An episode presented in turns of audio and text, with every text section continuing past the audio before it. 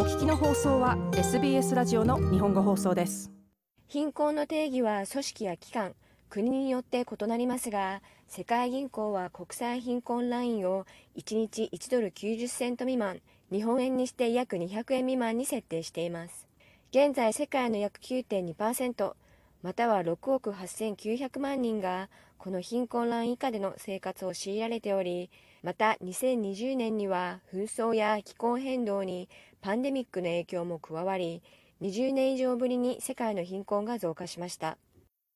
貧困は世代から世代へと連鎖し経済的な余裕をはじめ教育医療そして食料やきれいな水など基本的な要素がなければ脱出することが非常に厳しいことで知られています。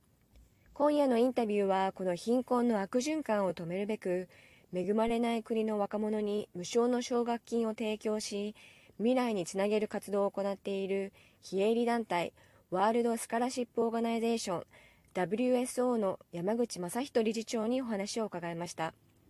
5月8日にはシドニーでチャリティーイベントを予定している WSO の活動についてまずは聞いてみました。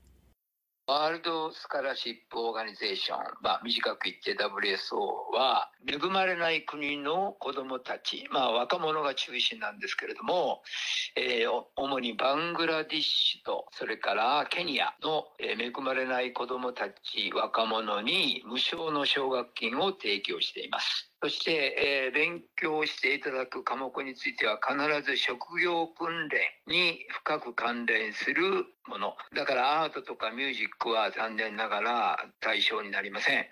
で、えー、主にはですね、女性の場合は看護師、男性の場合は会計士とか、あと IT 関係の勉強をしていただいて、卒業すると必ずそれで生活できるようになるようなものを勉強していただいてます。え理由としては我々の目標はあくまでも、え世界の貧困貧しい方たちを少しでも救うために、え職業訓練校に行ってもらって技術を身につけてそしてその方が周りの人たちの貧困を少しでも助けるというのが目的です。この活動を始めるきっかけっていうのは何だったんでしょうか、はい、2つありまして1つはですね私が、まあ、インドのコルカタにいらっしゃるマザー・テレサさんと実は1997年2月にお会いしたんですね。で彼女の教会ではですね約20ぐらいのいろんなボランティア活動をしていました。まあ、その中で私は彼女にお会いして、そして死を待つ人の家っていうところでですね、あの、一週間ボランティアをさせていただいたんですけど、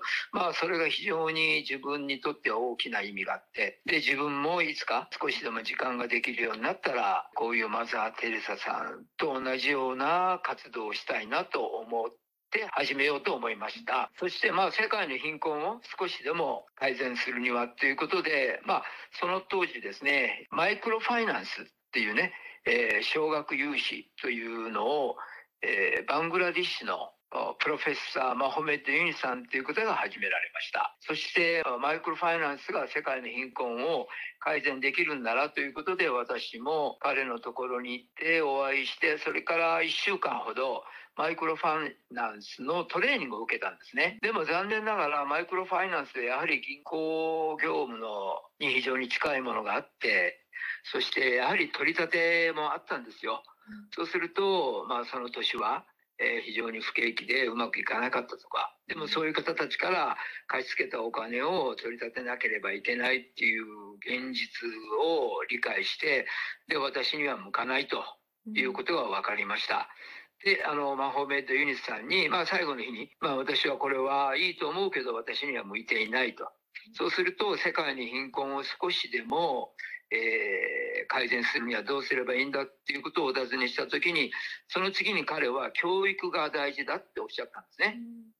で、教育ということで、じゃあ、まあ我々は教育を中心にした奨学金、無償の奨学金を恵まれない若者たちに与えることによって、えー、世界の貧困を少しでも改善したいということで、えー、この WSO がやっている活動を始めました。活動はバングラデシュやケニアとおっしゃっていましたけど、これらの国々の子どもたちっていうのは、どういった状況に置かれているのでしょうか？はい。まずあの、バングラデシュを選んだ理由は、アジアでも最貧国なんですね。えーどういうことかっていうと、本当にあの、まあ、あまり政府は発表したがらないんですけども、例えば義務教育がですね、8年生ぐらいまでなんですけれども、現実には子供たちっていうのも、まあ、農業が中心の国なんで、えー労働力になってます。そうすると、おそらく半分ぐらいの子供たちがイヤー8しか終われない。で、あとの半分の子供たちはもうずっと家で仕事をしている。だからダッカのレストランか行きますと、今でもですね、小さい子供がバケツにカレーだとかご飯を運びながら、まあ、バナナの葉っぱの上にそういうものを置いてって、まあ、生活を足しにしている。あるいはあの民間のバスなんかがあるんですけどね、知り合いがそこで働いてましたけど、1日12時間ぐらい働いて、0ドルで1ドルから2ドルしかもらえない。で、その子供は、そうですね、いや、10ぐらいの年齢でしたかね。まあ、それが実は現実なんですよ。で、あの、ケニアにつきましてはですね、実はあまり知られてませんけれども、あの、大干ばつが何年も続いてるんですね。あの、天候の基準というか、それで今まで学校に行けていた子供たちが学校に行けなくなって、で、まあ、我々が奨学金を提供するようになった一つのきっかけは、まあ、そこで看護師学校で1年間勉強したけど、まあ、父親がもう農業があダメになったんで、もう学校行けないよっていうので、そこでカトリックの神父様が、まあ、我々のメンバーの一人に連絡してきて、そして奨学金を提供するようになりました。2014年に設立された WSO は一人の若者に対して入学から卒業まで奨学金を提供しておりその資格によって異なりますが一人につき2年から4年間毎年約8名に提供してきましたそして山口さんは実際に現地へも足を運ばれますまあ、ケニアにはまだ行けてないんですけれども、バングラディッシュには毎年行くんですよ。そして、奨学金を提供している子どもたちに一人ずつ会います。まあ、その時にはですね、成績表と出席表ですね、それを全部持ってきてもらって、で、一人一人にそれを見ながら、まあ、インタビューして、で、来年も勉強したいんですか？ということを確認するんですね。なぜこういうことをやるかっていうとですね、実はあの、東南アジア、まあ、オーストラリアもそうなんですけど、えーいろんな寄付、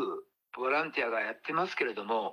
お金のですね、大体半分から7割ぐらいは途中で消えるんですね。まあ、それがもう残念ながら一般的なんですよ。でも我々は WSO はですね、そういうあの奨学金の提供の仕方はしたくないんで、だからまあ私が一番苦労したのは何かっていうと、いい、えー信頼できるそういう、まあ、チャリタブルオーガニゼーションですね。それがバングラディッシュだとかケニア、いいところがあって、そこが本当に信頼できるかどうか、そういう事務所も必ず全部私行きました。そして、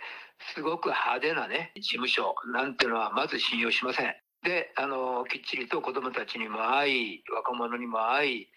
責任者にも会って、お金がどのように使われてるかを、まあ、全員に、えインタビューして確認して、そういって信頼できるところだけに我々が奨学金を提供する。なぜならね、オーストラリアで寄付してくださった方のそういった貴重なお金ですから、そのお金を絶対に無駄にはしたくないっていうのが、まあ、我々の強い、どうですかね、設立の理念でもあるんですね。あの逆に今後の活動で改善したい部分などありますか？そうですね、えー我々の理事の方たちも非常に頑張ってくださってるんですけど、残念ながらですね、えーマンパワー的に限度があるわけですね。皆さんお仕事なさったり、いろんなことなさってますんで、まあ、年に2、3回のこういうファンドレイジングで、まあ、今のところそうですね、年間で1万ドルから1万5千ドルぐらい、まあ、私いろいろあるんですけどね、特に COVID の時にあまりファンドレイジングできなかったんで、奨学金が減ってしまったんで、まあ、我々がサポートできるう若者への、えー無償の奨学金も減ってしまっているんです。ただまあ、あの、COVID が終われば、また、あの、再開はできるんですけれども、やはりどうしてもですね、あの、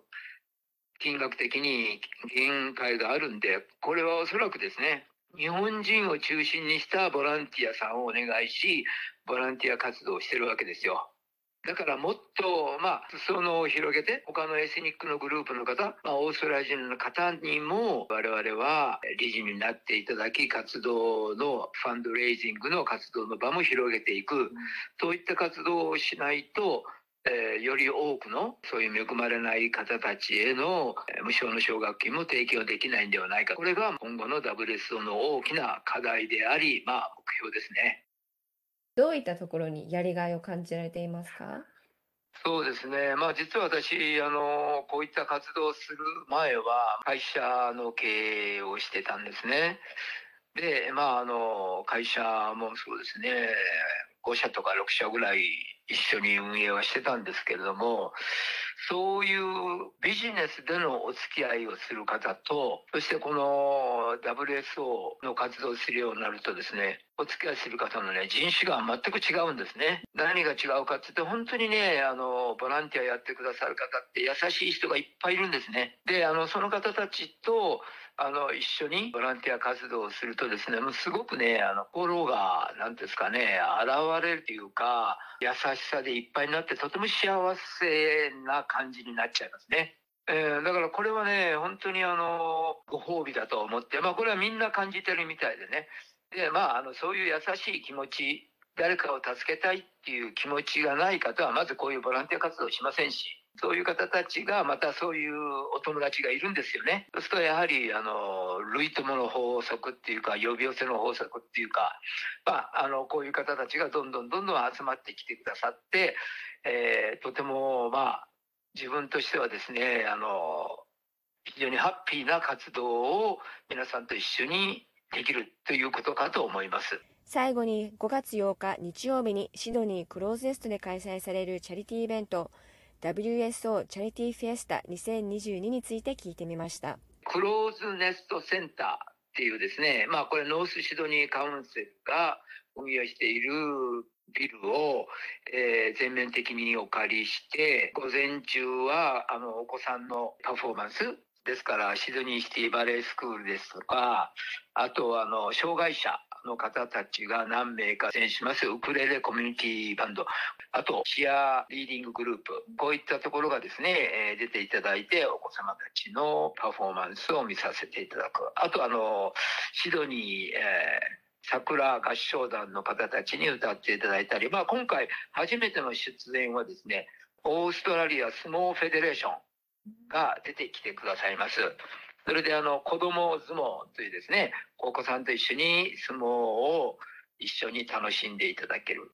これも初めてなんですけど、着物インターナショナルの皆さんが着物のおショーをしてくださると、こういういろいろとバラエティに富みますんで、あの、来られましたら非常に楽しいと思います。それとあの、昨年から始めました、あの、フリーマーケット。皆さんの、まあ、家にあるうものをいろいろ持ってきていただいて、それをお交換したり、フリーマーケットで販売したり、ということでですね、えー12時から、あの、5時まで、のフリーマーケットですんで、ぜひ、あの、来ていただくと楽しいですし、参加していただくと、えー売り上げはすべて、えー販売された方のものになりますんで、えー楽しい時間が過ごせると思いますんで、ぜひ、あの、参加いただければと願っております。ワールドスカラシップオーガナイゼーションの山口正人理事長でした。WSO チャリティーフェスタ2012は5月8日日曜日午前10時からシドニーのクローズネストセンターで開催されます。詳しくは SBS 日本語放送ウェブサイトにあるこのインタビュー記事からどうぞ。アドレスは sbs.com.au スラッシュジャパニーズです。もっとストーリーをお聞きになりたい方は iTunes や Google ポッドキャスト Spotify などでお楽しみいただけます。